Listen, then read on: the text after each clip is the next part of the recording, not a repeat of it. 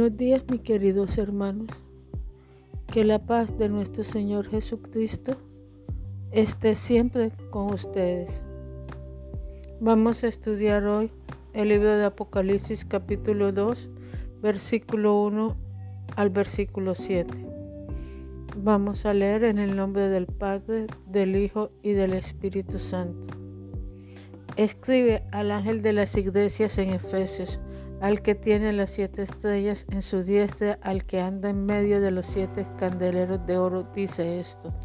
Yo conozco tus obras y tu arduo trabajo y paciencia, y que no puedes soportar a los malos, y has probado a los que se dice ser apóstoles y no lo son. Y los has hallado mentirosos, y has sufrido, y has tenido paciencia, y has trabajado arduamente por amor a mi nombre, y no has desmayado. Pero tengo contra ti que has dejado tu primer amor. Recuerda, por lo tanto, de dónde has caído y arrepiéntete y haz las primeras obras, pues si no, vendré pronto a ti y quitaré tu candela de su lugar si no te hubieras arrepentido. Pero tienes esto, que aborreces las obras de los nicolaitas, los cuales yo también aborrezco. El que tiene oído, oiga lo que el Espíritu dice a la iglesia, y el que venciere le daré a comer del árbol de la vida, el cual está en medio del paraíso. Padre Celestial, en nombre de nuestro Señor Jesucristo, colocamos esta palabra ante tu presencia. Te pedimos, Espíritu Santo, que seas tú hablando y que seas tú transformando nuestras mentes y nuestros corazones. El libro de Apocalipsis es uno de los libros que la mayoría de las personas no leen porque les tienen miedo. Pero sabes, el libro de Apocalipsis es un libro que nos debe llenar a nosotros de alegría, a nosotros de confianza, porque es un libro en el cual nos muestra a nosotros cuál es el final de la iglesia de Cristo y las bienaventuranzas que hay en él. Sabemos que el final de la iglesia de Cristo es la vida eterna y que reinaremos junto a Él, teniendo vidas nuevas, un cielo nuevo y una tierra. Es la esperanza de vida que Dios tiene para nosotros y es la recompensa para todos aquellos que somos cristianos y que persistimos en su doctrina. Debes estar muy feliz cada vez que leas el libro de Apocalipsis, porque es un libro que muestra lo que pasa con aquellas personas que aman a Jesús de Nazaret. El libro de Apocalipsis fue escrito por el apóstol Juan alrededor del año 95. Es un libro que fue escrito para animar a la iglesia, porque en esa época estaban siendo perseguidos por el emperador Domiciano. Este emperador a los cristianos los metía preso. Algunos los llevaba al Coliseo, en los cuales les colocaba a pelear con fieras salvajes y eran devorados por esto. Otros cristianos eran sometidos o, o eran antorchas humanas, eran quemados. Pero mira, esta, esta iglesia, la, la iglesia de Cristo, duró mucho tiempo en persecución, duró mucho tiempo en aclamaciones, pero muchas de muchas personas persistieron en la doctrina y persistieron adorando a Dios. Juan se encontraba exiliado y preso en la isla de Parmo por el emperador Domiciano. Y ahí fue cuando tuvo una de las revelaciones más grandes que tiene la Biblia, el libro de Apocalipsis o, o libro de revelación, un libro que está totalmente descubierto, un libro que está abierto y es un libro que tiene una recompensa muy grande para aquellas personas que lo lee. Dice, bienaventurado aquel que lee la palabra de este libro. Por eso debemos estudiar y leer el libro de Apocalipsis. Jesús en este libro es una carta escrita a siete iglesias. Empecemos con la primera iglesia, la iglesia de Éfesos. Éfesos era una de las ciudades más pujantes y más ricas, ya que se encontraba y era paso obligatorio cuando se iba de Roma a Asia Menor o viceversa, de Asia Menor a Roma. Éfesos también era un puerto marítimo y todos los barcos tenían que llegar allá. Éfesos tenía más o menos una población de 100.000 habitantes. Tenía una calle principal de 500 metros, la cual estaba construida totalmente de mármol y llegaba al puerto. Alrededor de esta calle estaba lleno de tiendas en, donde se vendía o se compraba alimentos o artículos, o artículos necesarios. También estaba una de las siete maravillas del mundo antiguo, que es el templo de Diana o Artemisa. La iglesia de Éfesos fue fundada por el apóstol Pablo. Era una iglesia que vivía en un avivamiento constante, una iglesia en la cual el apóstol se sentía orgulloso en sus inicios, una iglesia que persistía en su primer amor, una iglesia que, que predicaba, una iglesia que tenía intimidad y añoraba los dones del, Espíritu Santo. Esa era la iglesia de Éfesos. Pero posteriormente al pasar de los tiempos, más o menos 30 años, esta iglesia fue perdiendo su primer amor, se fue enfriando. Jesús no les dice que no los ama. Ellos seguían queriendo a Jesús, pero esa pasión de ese primer amor, ese enamoramiento inicial, lo habían perdido. Eso lo podemos comparar hoy en día con cuando tú inicias una relación con alguien que te busca o alguien está enamorado de ti. Esa persona está pendiente de ti y tú estás pendiente de esa persona si te gusta. Se pueden enviar cartas de amor. En mi época se enviaban cartas de amor razones con algún compañero o con algún amigo cercano a ambos. Se enviaban flores, se enviaban letras de música. Hoy en día podemos decir se envían WhatsApp o, se, o chatean por alguno de los medios de las redes sociales y a cada rato se publican fotos de esa persona con mensajes de amor. Así inicia el primer amor, es la pasión del del primer encuentro de las personas, el deseo de estar hablando de esa persona, de estar comentándoles a todo el mundo quién es y cómo es, eh, qué hace, qué te regala, qué, con, qué te dijo, si te llamó, si no te llamó. Pero cuando tú te casas con esa persona y has transcurrido varios, varios años, más o menos 20 o 30 años, quizás 15, ya ese interés se pierde, ya no hay esa pasión. Si lo atiendes, si se atienden, si se cuidan, pero la pasión y la intensidad se duerme. Empiezan a verse como amigos y como amigos se preocupan unos por otros y como amigos le haces la comida, como amigo estás cuidando su ropa. Pero esa emoción de enviarle una carta, de estar pendiente de dónde está, se acabó. Esto era lo que estaba pasando con la iglesia de Éfesos. Éfesos era una iglesia que hacía muchas obras.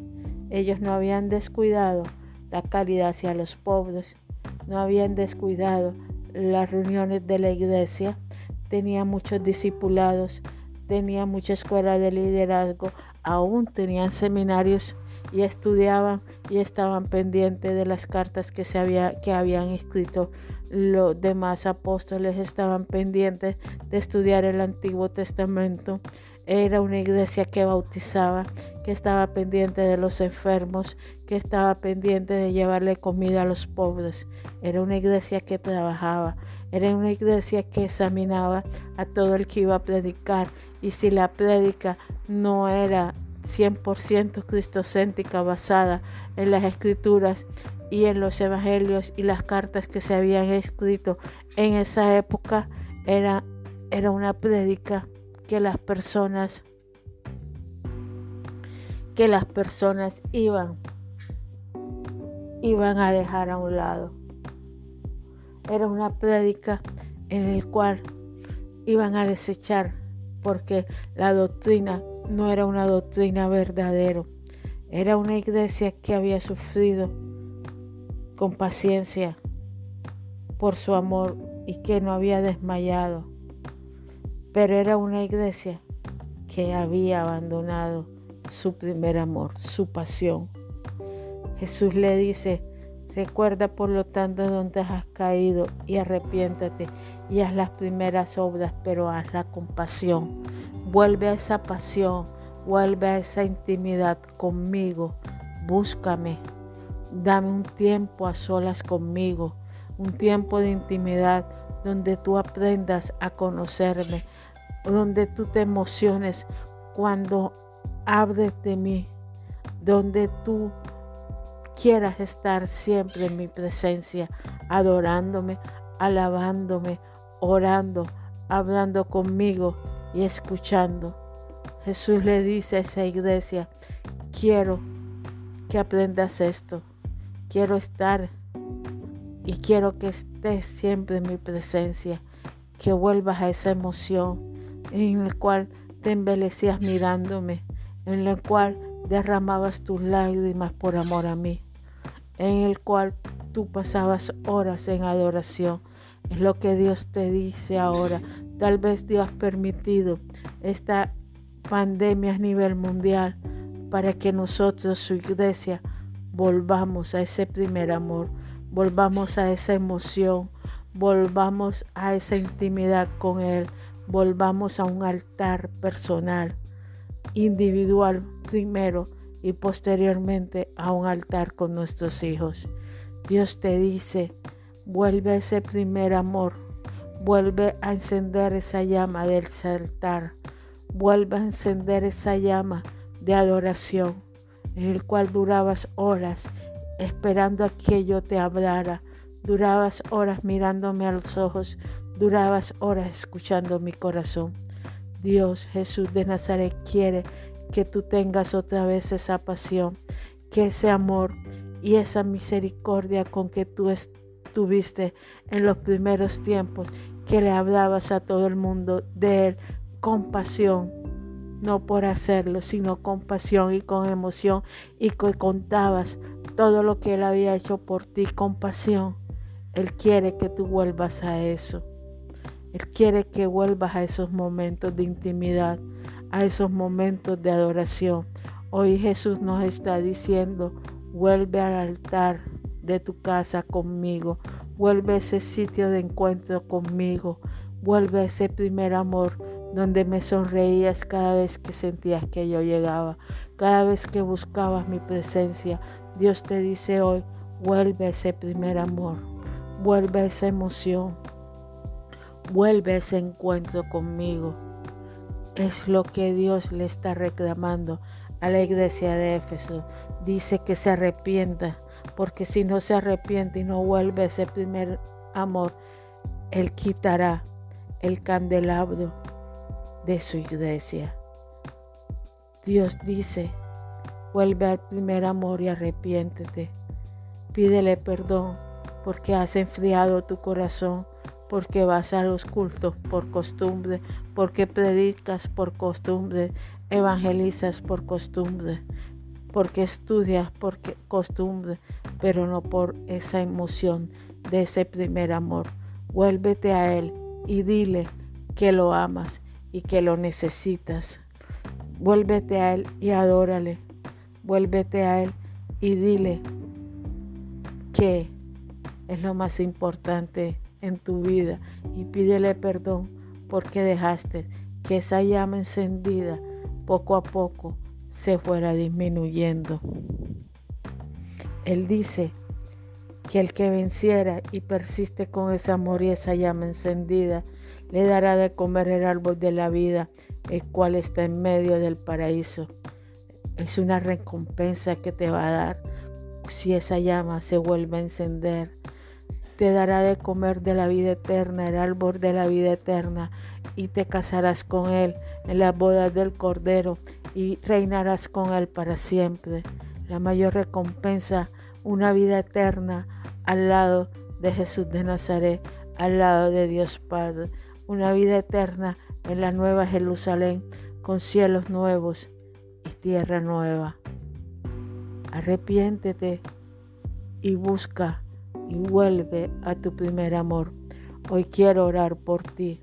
Padre Celestial, en nombre de nuestro Señor Jesucristo, yo te pido en este momento, oh Dios eterno, Señor, que nos tomes en tus manos, Señor, que nos des un espíritu de adoración, que nosotros, Señor, se encienda esa llama que teníamos al principio, Padre Celestial, que no se apague ese fuego en nuestro corazón, que ese amor, Padre Celestial, en nuestro corazón arda eternamente para que nosotros podamos adorarte. Señor, que nosotros, Señor, siempre tengamos el deseo de buscarte, de buscar tu presencia, Padre Celestial, de adorarte, de derramar nuestro corazón ante tu altar. Espíritu de Dios, yo te pido ahora que nos ministres, Padre Celestial.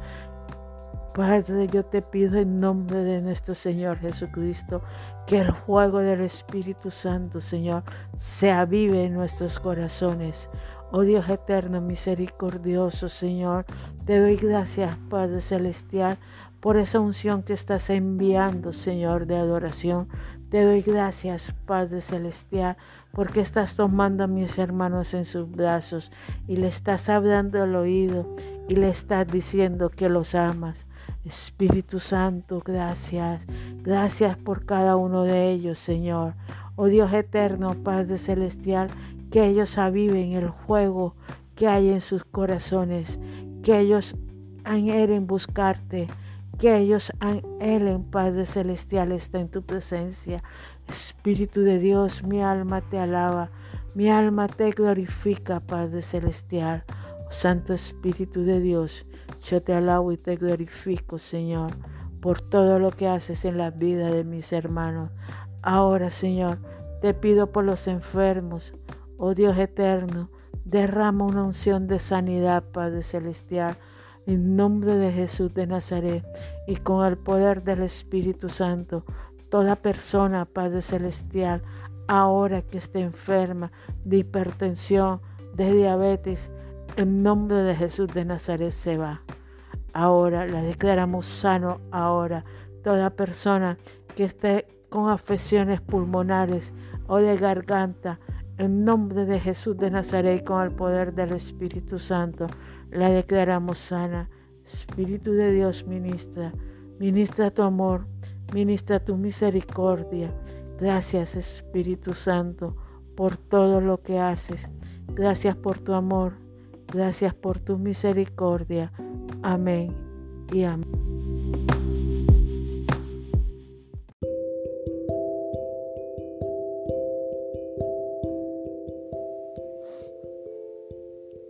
Buenos días, mis queridos hermanos. Que la bendición del Todopoderoso esté con ustedes. Vamos a seguir hablando de la adoración. Vamos a estudiar Lucas capítulo 19, versículos 1 al 5.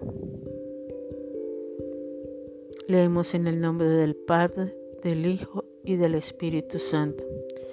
Y habiendo entrado Jesús en Jericó, iba pasando por la ciudad, y sucedió que un varón llamado Saqueo, que era jefe de los publicanos y rico, procuraba ver quién era Jesús, pero no podía a causa de la multitud, pues era pequeño de estatura, y corrió delante subió a un árbol sicomoro para verle, porque había de pasar por allí.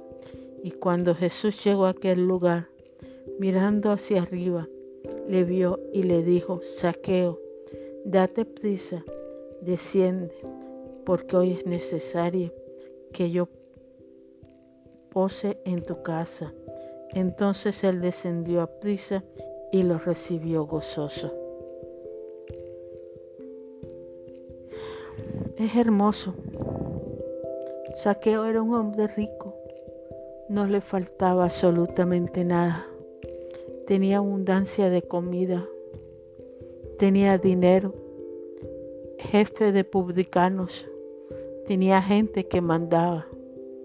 Pero le hacía falta algo. Y él salió y se subió en un árbol para mirar a Jesús, buscando tal vez respuestas en su corazón o alguien que le llenara el vacío que las riquezas no habían podido llenar. Un hombre bajito, millonario, pero en su corazón había un vacío. Y él se subió con fe y con esperanza porque quería saber quién era Jesús de Nazaret. Nuestro Señor Jesucristo no lo conocía, sin embargo, miró el esfuerzo que ese pequeño hombre había hecho y cuál sorpresa lo llamó por su nombre, porque Jesús conoce a cada uno de nosotros y a cada uno nos llama por nuestro nombre y le dijo que iba a comer en su casa hoy y que iba a posar en su casa hoy. Qué alegría la de saqueo. Salió corriendo a su casa. Me imagino que habló con su esposa, con su sirviente, que le prepararan la mejor comida a Jesús de Nazaret, el mejor cuarto, en la mejor silla para que él se sentara en la mesa a comer con él. El gozo de su corazón se manifestó con la adoración de una comida hacia él. El vacío de su corazón por fin se llenó. Se llenó con amor, se llenó con paz y con la alegría de que había conocido al Maestro y que el Maestro lo había llamado por su nombre. Iba a posar en su casa ese día. Hermano, ¿cuántas veces nuestro Señor te ha llamado por tu nombre y te ha dicho que quiere entrar a tu casa sin importar tu posición económica, sin importar si eres pobre o rico, si eres blanco o negro, si eres chino, si estás enfermo, si estás lisiado o si estás sano.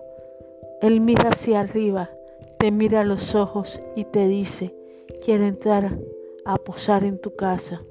Pero ¿cuántas veces tú le has cerrado la puerta? ¿Cuántas veces le has dicho no y no lo has adorado? ¿Cuántas veces Él ha querido entrar a sanar tus heridas y tú has cerrado su puerta, tu puerta en sus narices. Oh, qué dolor tan grande de haber recibido el Maestro, nuestro Cristo, Jesús, cada vez que le cerramos la puerta y cada vez que Él quiere entrar y nosotros no reconocemos su voz, ni reconocemos al, al, Señor Jesús de Nazaret, a nuestro Redentor y a nuestro Cristo. ¿Cuántas veces tú no has creído que Él existe y que Él está vivo y que Él puede hacer grandes cosas en tu vida.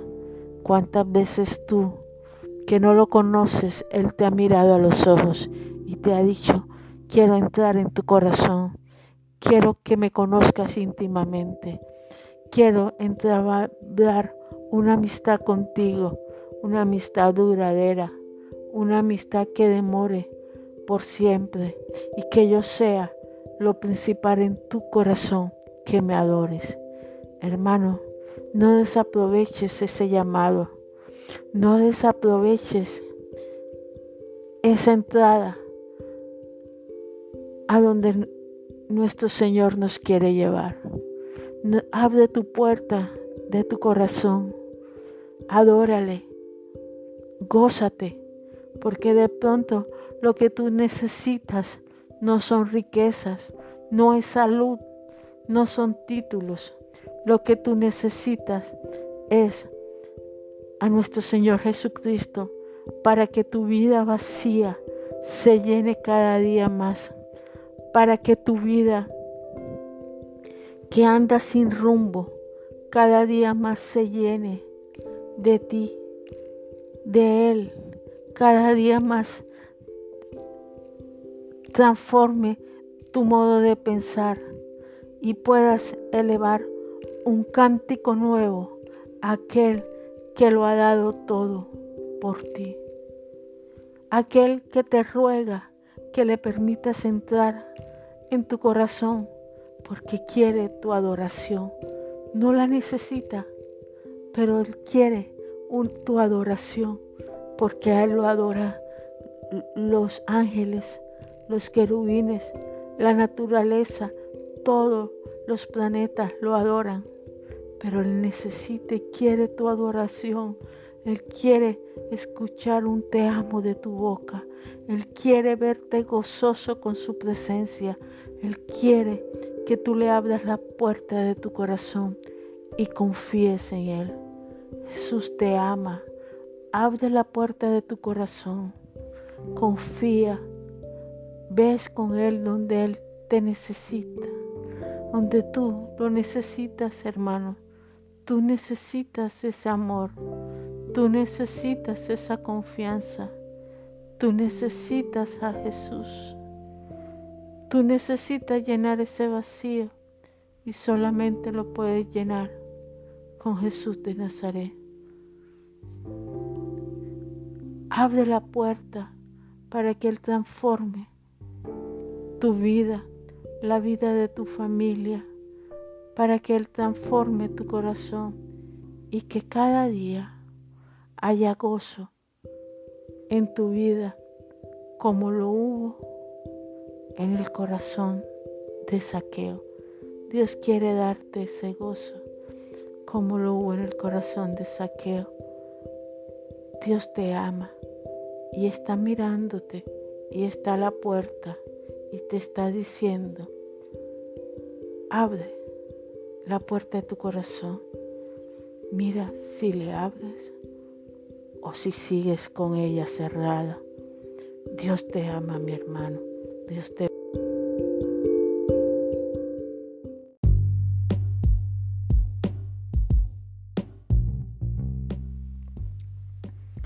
Buenos días, hermanos. Que la bendición del Todopoderoso esté con ustedes. Vamos a leer el libro de Lucas versículo 1, 2 y 3. Versículo 4. Leemos en el nombre del Padre, del Hijo y del Espíritu Santo. Levantando los ojos, vio a los ricos que echaban sus ofrendas en el arca de las ofrendas. Vio también a una viuda muy pobre que echaba allí dos blancas, y dijo, en verdad os digo que esta viuda pobre echó más que todos, porque todos aquellos echaron para las ofrendas de Dios de los que les sobra, mas esta en su pobreza echó todo el sustento que tenía. Hermano, esa es la verdadera adoración. A Dios no le importa la cantidad, porque generalmente damos de lo que nos sobra. Generalmente no damos de lo que nos cuesta a nosotros. Damos todo aquello que nos sobra. El dinero de más, la comida de más, los vestidos viejos, una oración de más en los tiempos que tengamos ratos, cinco minutos en el carro, tal vez cuando nos bañamos, le damos solamente poco tiempo y no le damos lo que verdaderamente a nosotros nos cuesta. La, la adoración de esta viuda, viuda, perdón, fueron esas tres blancas, tres tristes monedas que le servían a ella para comer ese día. Pero ella no le importó comer, no le importó quedarse sin dinero. Quería alabar a Dios de una forma que solamente podía. Tres blancas dio lo que tenía para alabar a Dios. La verdadera adoración es dar lo que nosotros tenemos a Dios, darle nuestro tiempo, en vez de dedicarlo a hablar por WhatsApp, a chatear, a redes sociales, a internet, a televisión. Dale ese tiempo a Dios y adórale. A veces demoras tres, cuatro horas chateando, oyendo música en redes sociales y cinco minutos del tiempo que se sobra a Dios.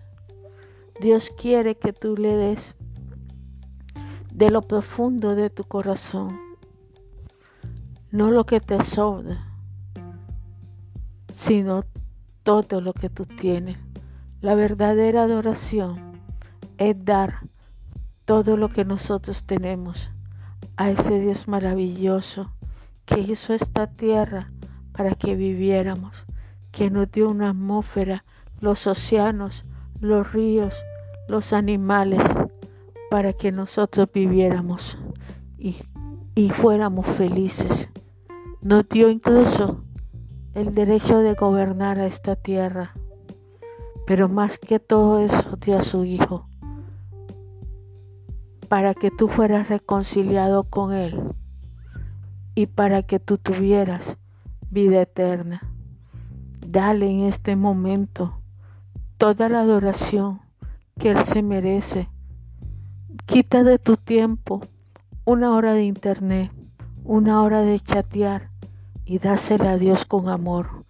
Porque si estás vivo y si estás en este momento en la tierra, es porque Él así lo quiso. Solo Él merece tu atención. Solo Él merece que te hinques a los pies y le adores. Porque Él es un Dios, es el único Dios verdadero, digno de alabanza y adoración. Darle tiempo, darle tu amor, porque solo Él lo merece. Coge un rato, apártate en la soledad Lee tu Biblia y adórale con una adoración que te nazca del corazón, no con palabras vanas ni repetitivas, sino con tus propias palabras. Sácale un tiempo de verdad a Él todos los días para alabarlo, para glorificarle, para hablar con Él y para escucharle. Sácale ese tiempo de adoración. Haz como esa viuda, da de lo que te cuesta. No solamente es dar lo material, es también dar tu tiempo a Él, es darle a Él tu amor. No des de lo que te sobra, porque eso no tiene validez ante los ojos de Dios. Da lo que te cuesta, porque lo que te cuesta sí tiene validez. Si ves a alguien necesitado y tú estás comiendo, compártele tu comida porque es una forma de adorar. Si ves a alguien sufriendo, dale una palabra de consuelo porque es una forma de, adorar. Si tienes mucha ropa, da la mitad porque hay mucha gente en estos momentos que no tiene. Eleva tus ojos al cielo con respeto ante el Rey Celestial y adórate. Adórale, simplemente adórale y verás a ver cómo tu vida cambia, cómo tu corazón se llena de gozo y cómo también se llena de paz ante esa majestad de Dios, porque nada se compara con la majestad de Dios. No vale la pena perder tanto tiempo en el Internet ni en las redes sociales si tienes algo más importante que es la adoración a Él. Es lo que tú debes hacer en tu vida y es lo que más te debe llenar y lo que más debes buscar. Adorarle, adorarle, adorarle, porque solamente Él es digno de adoración. Solamente Él es digno de amor. Quiero orar hoy por ti para que nuestro Señor te dé un espíritu de oración y de adoración a Él. Padre Celestial, Señor, coloco ante tu presencia cada una de las personas que vea este video. Te pido, Dios eterno misericordioso, que tu paz y tu amor esté sobre ellos. Padre, te pido que desates en ellos, en nombre de nuestro Señor Jesucristo, un espíritu de oración y de adoración a ti, Señor, que coloques en el corazón de cada una de las personas el deseo de adorarte, el deseo de buscarte, el deseo de dar, no de lo que sobra, sino de lo que tienen para ti, lo mejor que es su corazón, su tiempo, su espacio, compartirlo contigo. Padre Celestial, ayuda a las personas a entenderte, a que te busquen, Señor, que tu Santo Espíritu ahora los ministres, Padre Celestial, como una lluvia de rocío fresco que caiga en sus corazones, trayendo cada día más paz y amor. Padre, dale un espíritu de adoración te lo pido en nombre de nuestro Señor Jesucristo. Amén y amén.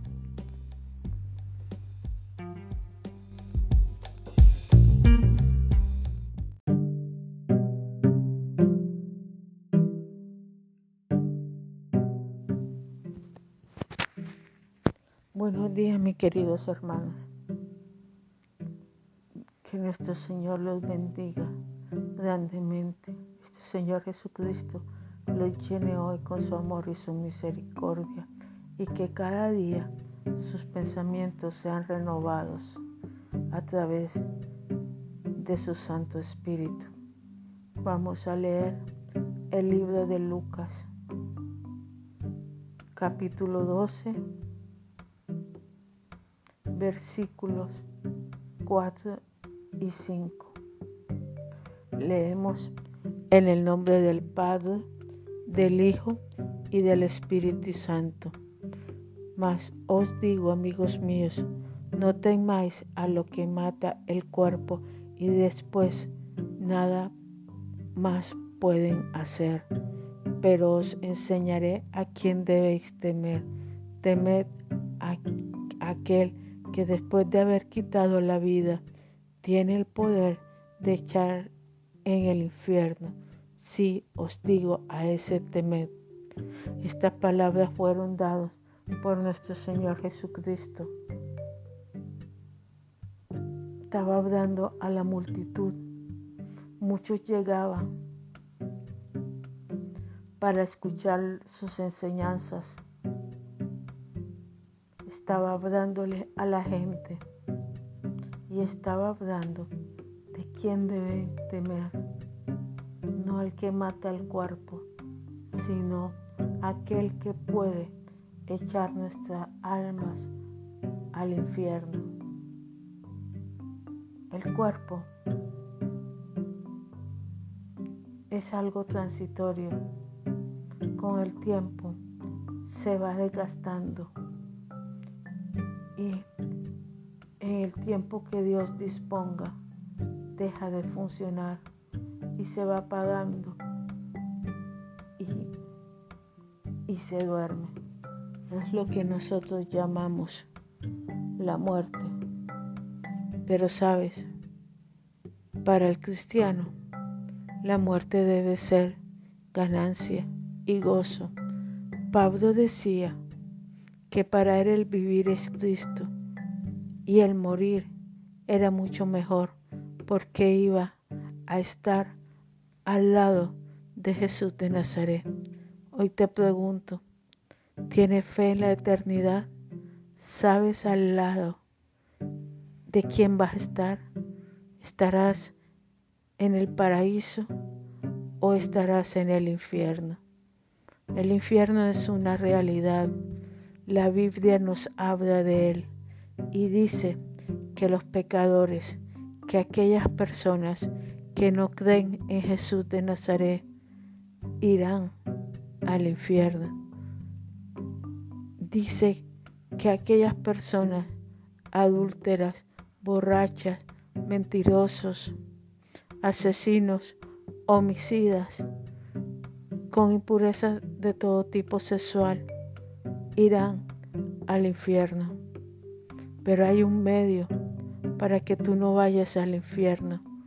Hay un medio para que tú tengas vida eterna y la tengas en abundancia. Ese medio es Jesús de Nazaret. Él es el único que te puede evitar que te vayas al infierno y que al final de los tiempos el Hades y el lago de fuego te consuman. Él es el único que te puede salvar de la garra de la muerte. ¿Qué es este cuerpo? Este cuerpo es algo imperfecto, algo que sufre dolencia y envejecimiento. Nuestros días, como dijo Moisés, están contados. Y también dice que los más robustos llegarán a los 82 años y si acaso 85. Hoy te digo que sí que tengas esperanza, que esta vida es transitoria, pero que hay una vida que vale más, que es la vida eterna. Hoy te digo que tengas fe en Jesús de Nazaret, que creas en Él y que lo recibas como su Señor y Salvador. No seas como esas personas incrédulas que no tienen esperanza de vida eterna, que cuando alguien se muere, forman griterías y bullicios, porque no sabe qué va a pasar con ellos. No seas como esas personas que acumulan riquezas y que no saben en qué momento se van y que piensan que la vida se acaba cuando se muere. Yo te digo que la vida apenas comienza cuando tú te mueres, porque Jesús no resucitará. Vendrá por nosotros y nuestro cuerpo, este cuerpo acabado, este cuerpo viejo, se transformará en un cuerpo glorioso y estaremos con Él y reinaremos con Él mil años aquí en la tierra, porque resucitaremos en la primera resurrección de los muertos y estaremos a su lado y estaremos celebrando la boda del Cordero y, reinaremos con Él y juzgaremos a los vivos y juzgaremos a los ángeles, porque Él nos los prometió y yo lo creo y la Biblia lo dice. No le tengas miedo al COVID, que tal vez puede destruir tu cuerpo. Tenle miedo a aquel que te puede enviar para el Hades. Recapacita en estos tiempos de pandemia, piensa que si te llegas a morir, ¿para dónde vas? ¿Para el Hades o el infierno o para el paraíso junto a Jesús? Piénsalo en este tiempo de pandemia, donde hay tanta enfermedad, donde la muerte ronda al mundo más que en cualquier otra época. Piensa para dónde te vas con quién quieres pasar la eternidad. Recibe a Jesús en tu corazón ahora que estás a tiempo, porque cuando estés en el infierno no hay arrepentimiento ni segunda oportunidad. Ahora que está vivo es el momento, en este momento recíbelo en tu corazón para que tengas vida eterna y vida en abundancia. Recíbelo para que tu alma se vaya para el paraíso y tengas esperanza en la primera resurrección, donde tendrás cuerpo glorioso y donde reinarás y te casarás y serás la novia del Cordero de Dios, Jesús de Nazaret. Recibe, créelo, cree en Él, que es el único que te puede salvar del infierno. Cree que Él te puede salvar del infierno. Piensa dónde vas a pasar tu eternidad, si al lado de Jesús o en el infierno. No te dejes engañar diciendo que te mueres y todo se acaba. La Biblia es muy clara.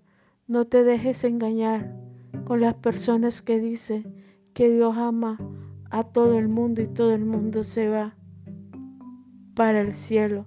La Biblia es muy clara. Jesús lo dijo. Hay que temer a aquella persona que nos puede quitar y mandar al infierno. Jesús es muy claro, su palabra es muy clara cuando dijo, yo soy el camino, la verdad y la vida.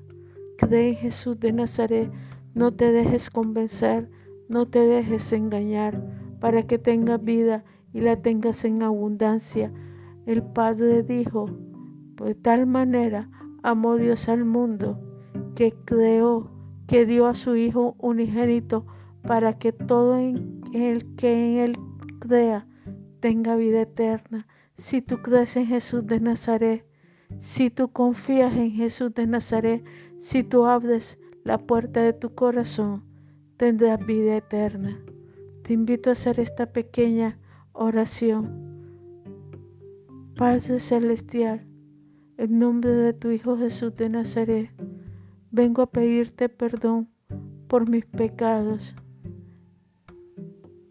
Creo que tu Hijo nació de mujer, murió y resucitó por mí. Te pido, Padre Celestial, que perdones mis pecados y que Jesús de Nazaret entres a mi corazón y te reconozco hoy como mi único dueño y Señor. Padre, perdona nuestros pecados. Lávame con la sangre de tu Hijo. Límpiame y reconozco a tu Hijo Jesús de Nazaret como mi Cristo, mi Redentor y mi Salvador y como mi dueño. Gracias Señor. Dios te bendiga hermano.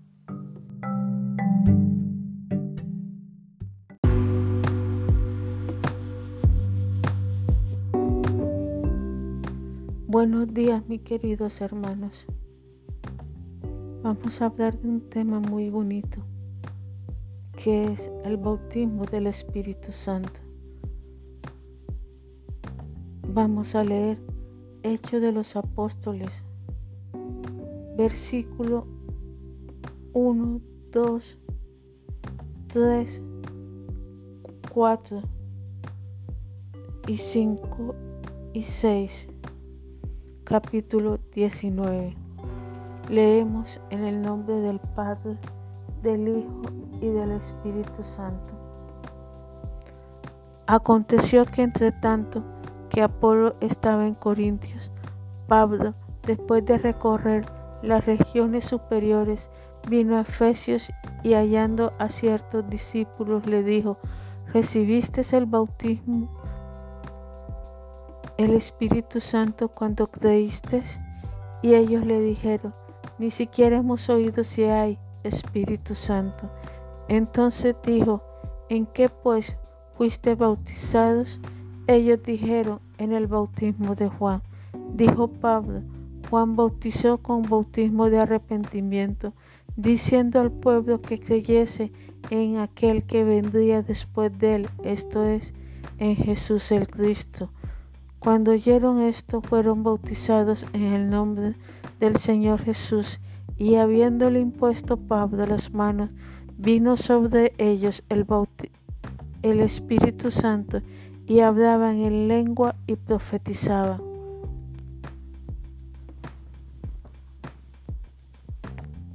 ¿Sabes?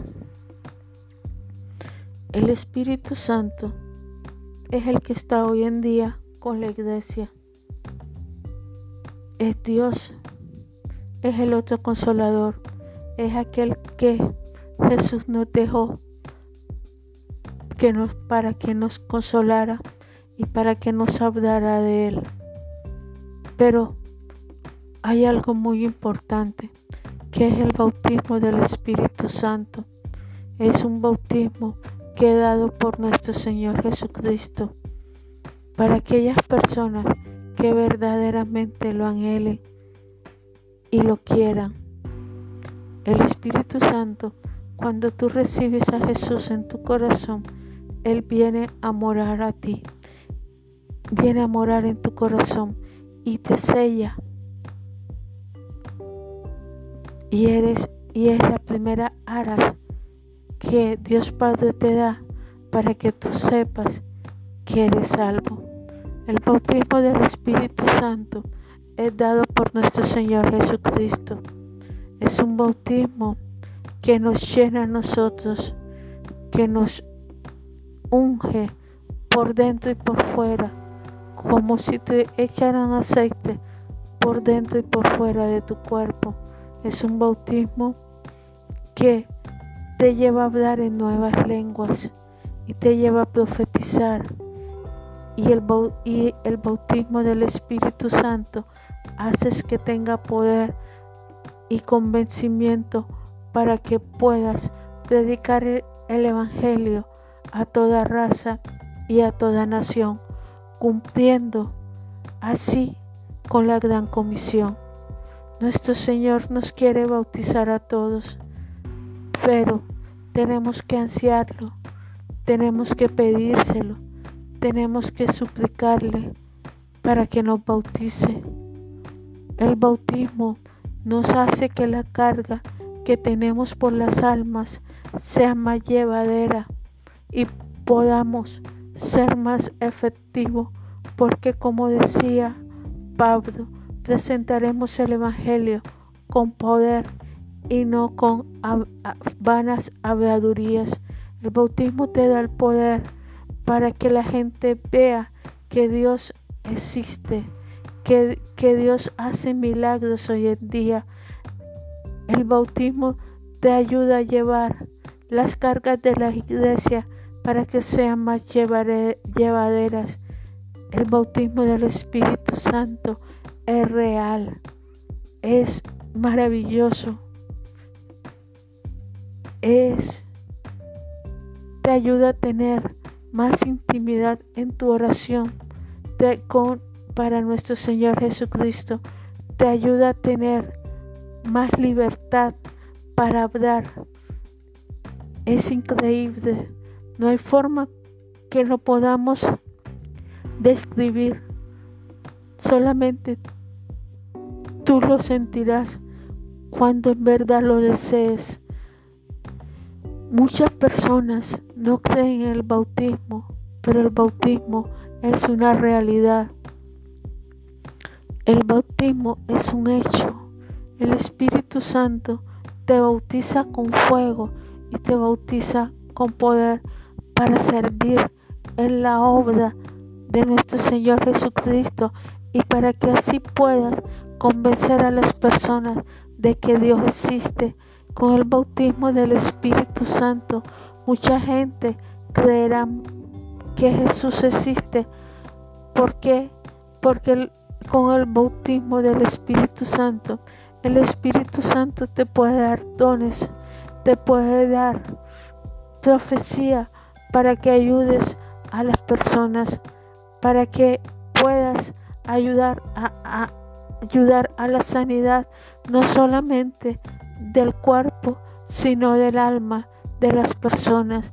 El bautismo del Espíritu Santo es dinamita para que las personas sean libres de las cadenas del mundo, para que las personas puedan recibir a Jesús y toda cadena sea rota. Cuando la iglesia es bautizada con el Espíritu Santo, el poder de Dios se mueve en esa iglesia y hay explosiones y hay libertad y hay danza y hay un movimiento hermoso donde la presencia de Dios hace que los demonios huyan y que todas las cadenas se caigan porque es una realidad, es verdad. La Biblia lo dice y la Biblia no miente. Dios es el mismo en la época de los apóstoles y en la época de ahora. Si tú pides el bautismo del Espíritu Santo con amor, con fervor, con súplica, con llanto, y lo crees y lo anhelas, nuestro Señor Jesucristo te bautizará, te regalará ese bautismo para que tú puedas evangelizar y para que puedas ir hasta lo más remoto de este mundo a llevar su palabra, para que no tengas temor de lo que de qué vas a hablar, porque él se encargará de colocar en tu boca las palabras para que las personas se convenzan. Llórale al Espíritu Santo, implórale al Espíritu Santo que te dé su bautismo, que Jesús te bautice y que te dé la manifestación de lenguas. Llórale a Jesús de Nazaret para que sea bautizado Suplica por el bautismo del Espíritu Santo.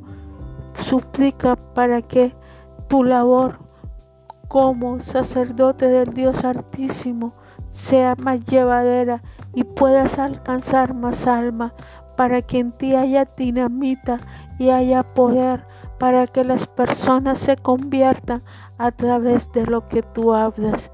Cree en el Espíritu Santo, cree en el Espíritu Santo cree que Él todavía está aquí en la tierra ayudándonos.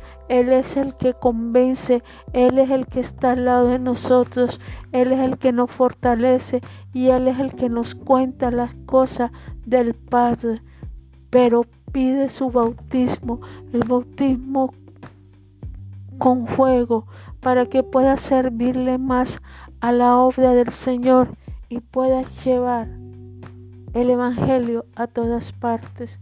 Hoy quiero orar contigo para que el Señor te bautice con su Espíritu Santo. Padre Celestial, en nombre de nuestro Señor Jesucristo, Dios eterno, verdadero, venimos ante tu presencia, Señor, para adorarte y glorificarte. Jesús de Nazaret, estamos aquí ante ti, Señor. Yo te pido por mis hermanos, Padre Celestial, que no han recibido el bautismo del Espíritu Santo. Yo te pido ahora, Padre Celestial, que los bautices, Señor, con fuego, Señor, para que puedan servirte con poder en la obra y para que tu Santo Espíritu sea llevado a todas partes, Padre Celestial, en este momento de pandemia, Señor. Necesitamos más gente bautizada, Jesús de Nazaret, con tu Santo Espíritu, Padre Celestial, para que se manifiesten, Señor, los dones de sanidad y los dones de poder y para que la pandemia retroceda, Señor, para que la gente sepa que hay un Dios, Señor, un Dios verdadero y que ese Dios hace milagros y que ese Dios solamente, Señor, es el único que puede controlar esta pandemia, que este Dios es el único que puede quitar la pandemia. Señor, bautiza más gente con tu Santo Espíritu, Señor. Colócales a ellos el deseo, Señor, de ser bautizados. Te lo pedimos, Padre Celestial, Te lo pedimos, Jesús de Nazaret. Bautiza tu iglesia con tu Santo Espíritu para que la gente vea que en tu iglesia hay poder, Señor. Que en tu iglesia, Padre Celestial, hay un poder para sanar y poder para que las huestas de maldad salgan huyendo, Señor. Te lo pedimos en nombre de nuestro Señor Jesucristo. Gracias, Padre, por aquellas personas que bautizaste. Gracias, Jesús de Nazaret. Amén y amén.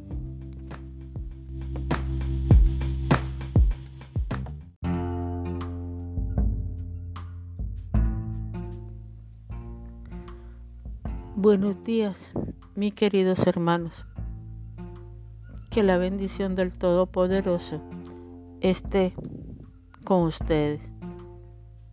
Hoy vamos a hablar de la adoración. Vamos a leer segunda de Samuel 22, versículo 1 al 5. Habló David a, a Jehová las palabras de este cántico en el día que Jehová le había librado de la mano de todos sus enemigos y de la mano de Saúl. Y dijo, Jehová es mi roca y mi fortaleza y mi libertador. Dios mío, fortaleza mía, en él confiaré, mi escudo y el fuerte de mi salvación, mi alto refugio. Salvador mío, de violencia me libraste. Invocaré a Jehová quien es digno de ser alabado, y seré salvo de mis enemigos. Amén. El rey David entonó este canto después de haber sido perseguido por su hijo Absalón. Y no solamente por su hijo Absalón, él anteriormente había sido perseguido a muerte por el rey Esaú, que lo quería matar porque sabía que Dios lo había desechado y había elegido a David como rey de Jerusalén. En este cántico, David le agradece a Dios con su corazón que lo había librado de la mano de sus enemigos, de la mano del rey Saúl y posteriormente de Absalón su hijo y dijo que Dios era su roca, su fortaleza y su libertador. ¿Quién es tu roca? ¿Quién es tu fortaleza? ¿Quién es tu libertador? ¿Quién es tu escudo? ¿Y quién es tu refugio en los días malos? ¿Cuántas veces salvó Dios, a David? Muchísimas veces. Lo salvó cuando era pastor de ovejas, cuando peleaba con el león y el oso. Lo salvó del filisteo gigante Goliat y de muchísimas guerras lo salvó, porque él sabía que él tenía un libertador, tenía un salvador el cual peleaba por él, que era su escudo y su fortaleza, su fuente de salvación, su refugio, que lo libraba de la violencia. Nosotros fuimos liberados de la mano de Satanás por Jesús de Nazaret. Él pagó el precio por ti y por todos nosotros, los cristianos, su iglesia, un precio de sangre, para que nosotros fuéramos redimidos del pecado y pudiéramos estar sin mancha, sin culpa, antes el Padre Celestial. La salvación de nosotros fue una salvación directamente de las manos de, Satanás.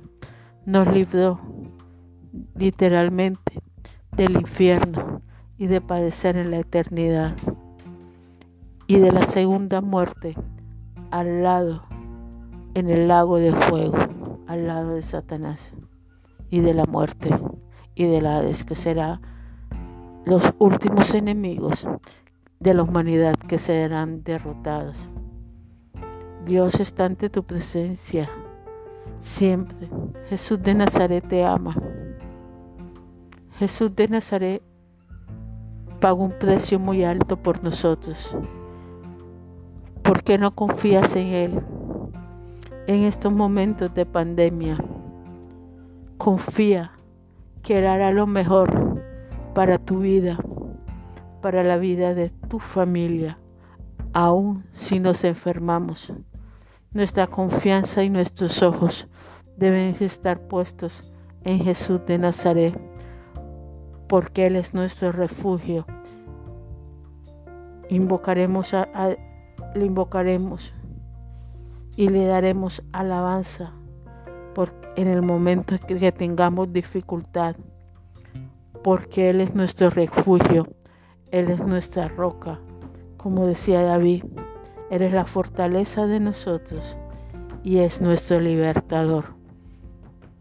Él te salvó de las garras de Satanás y te sacó del mundo para que tú hicieras parte de su iglesia. Y muchas veces te ha guardado de los peligros nocturnos. Muchas veces te ha guardado de la tempestad. ¿Cuántas veces está guardado de la enfermedad? Y ahora Él tiene el control de esta pandemia, de nuestra vida, porque Él nos sigue guardando y Él sabe todo lo que va a pasar con nosotros. Y si tú confías en Él y le das gracias por todo, tenlo por seguro que Él elegirá lo mejor para ti, aun si es la enfermedad, aun si estás en una UCI, Él sabrá y Él te cuidará en la UCI. E irá allá y te consolará y te dará fortalezas a ti y a los tuyos en los momentos de dificultad.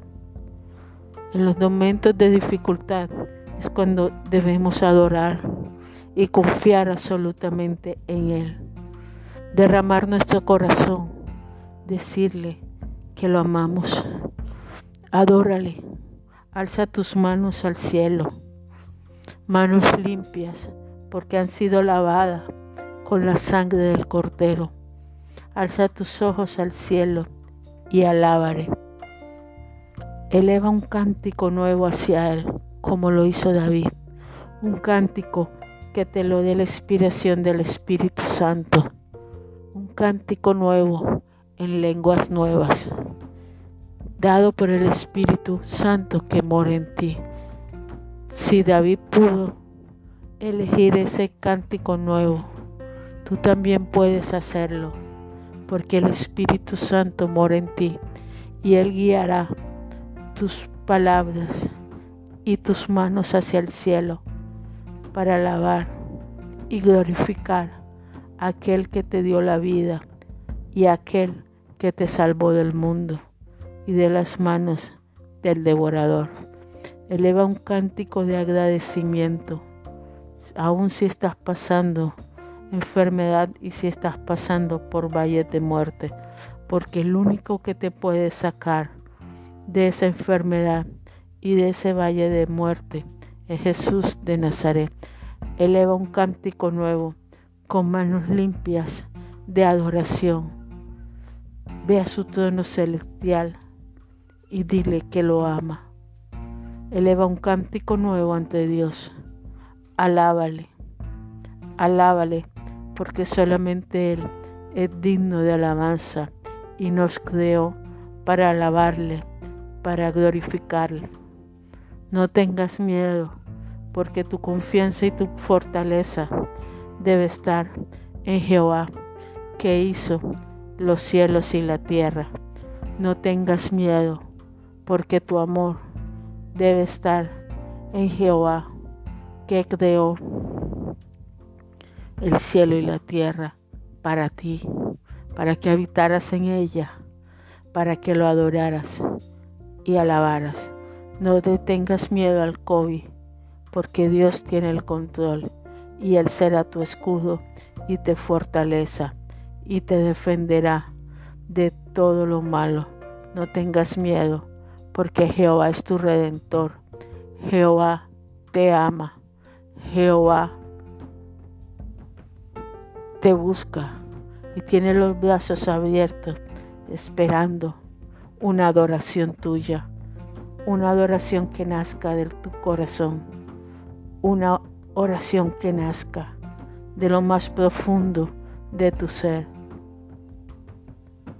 Te invito a que lo hagas y que alabes con cántico nuevo aquel que dio la vida por ti, nuestro Cristo Jesús, nuestro Salvador. Dios te bendiga, hermano.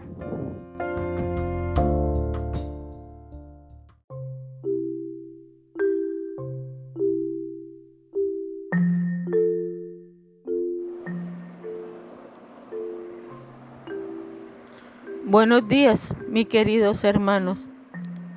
Dios lo bendiga con bendiciones de lo alto y te llene con su paz, su amor y su misericordia. Hoy vamos a leer el Salmo 43, versículos 3, 4 y 5. Leemos en el nombre del Padre, del Hijo y del Espíritu Santo. Envía tu luz y tu verdad. Estas me guiarán, me conducirán a tu santo monte y a tu morada. Entraré al altar de Dios, al Dios de mi alegría y de mi gozo, y te alabaré con arpas, oh Dios, Dios mío. ¿Por qué te abates, alma mía? ¿Y por qué te turbas dentro de mí, espera en Dios, porque aún he alabarle, salvación mía y Dios mío.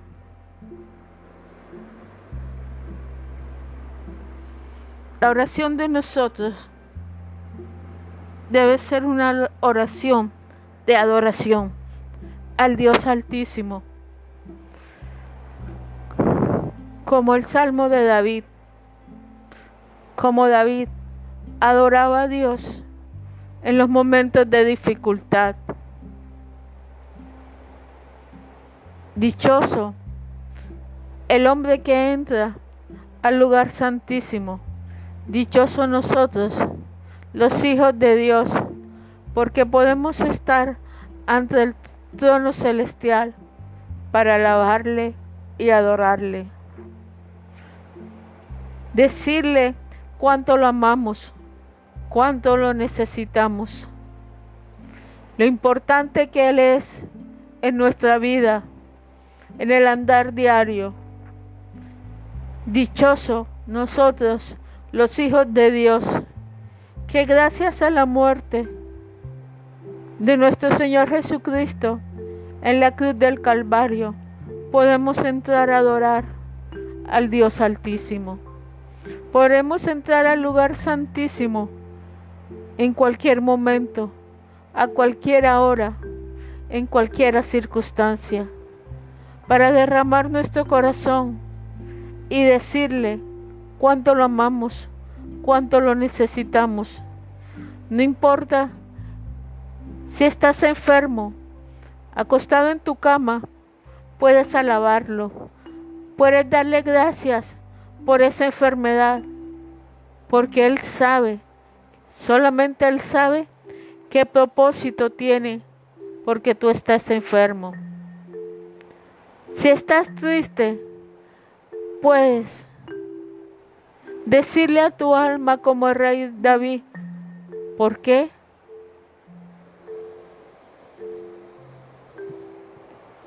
Te abates, alma mía, y por qué te turbas dentro de mí.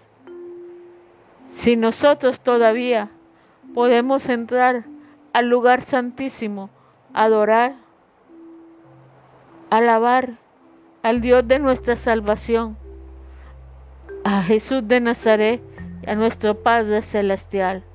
Podemos entrar, mirarlos, podemos entrar y decirle cuánto lo amamos, cuánto lo necesitamos.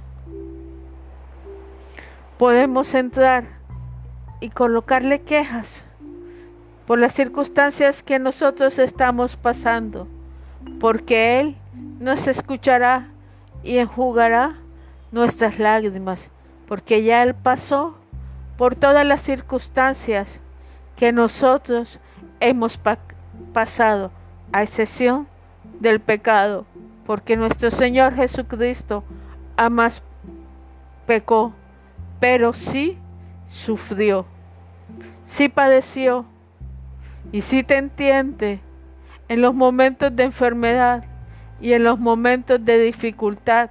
Él sabe por lo que estás pasando y Él sabe cómo te sientes, porque ya Él caminó sobre la tierra y sufrió aún más que lo que nosotros hemos sufrido.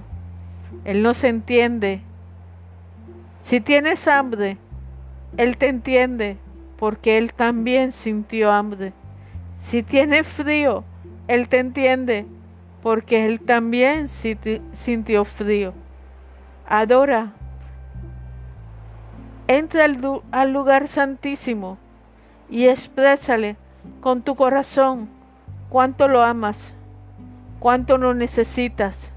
Aprende a adorar para que veas que todas tus batallas se ganan en la adoración. Todas las circunstancias que te apremian se ganan en la adoración.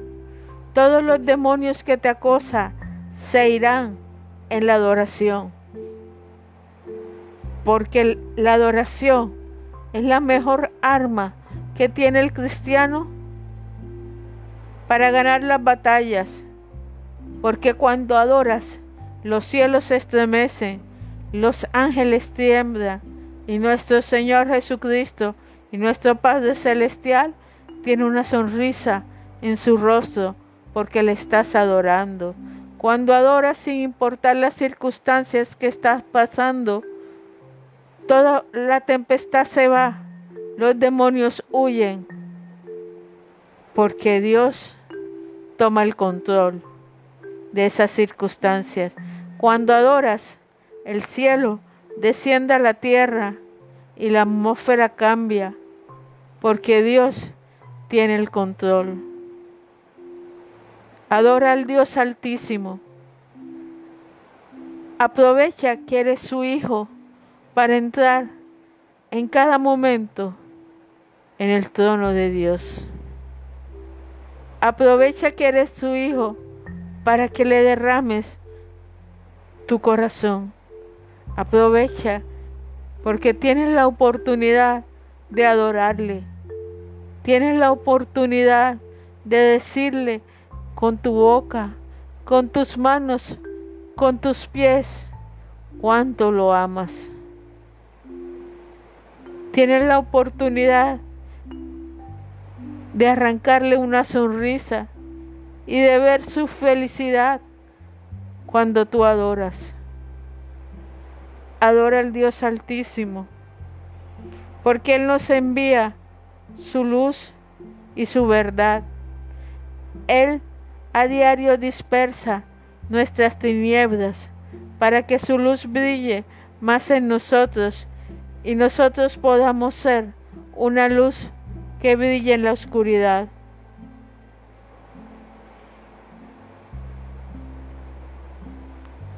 Dios quiere que tú seas una luz a través de la adoración.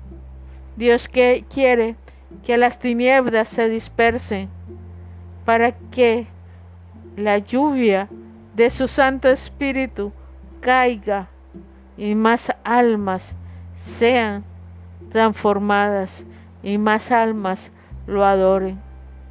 La adoración te lleva a tocar el trono de Dios la adoración te lleva al monte altísimo. La adoración te postra a los pies de nuestro Creador. Qué hermoso es estar en su presencia. Qué hermoso es sentirlo. Qué hermoso es sentir su amor. Qué, hermoso es estar ahí esperando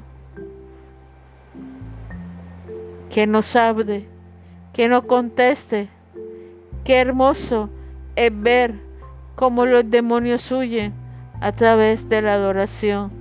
Qué hermoso es ver que el cielo desciende a la tierra a través de la adoración, porque nuestro Dios nos ama, nuestro Dios nos colma de alegría, nuestro Dios nos colma de amor.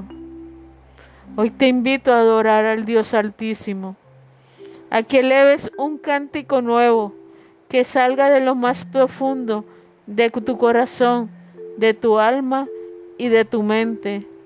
Que le digas cuánto lo amas, cuánto lo necesitas y que sin Él no puedes vivir y que esperarás en Él porque Él es tu Dios y tu salvación. Dios te bendiga, hermano. Dios te bendiga. Adora al Dios Altísimo.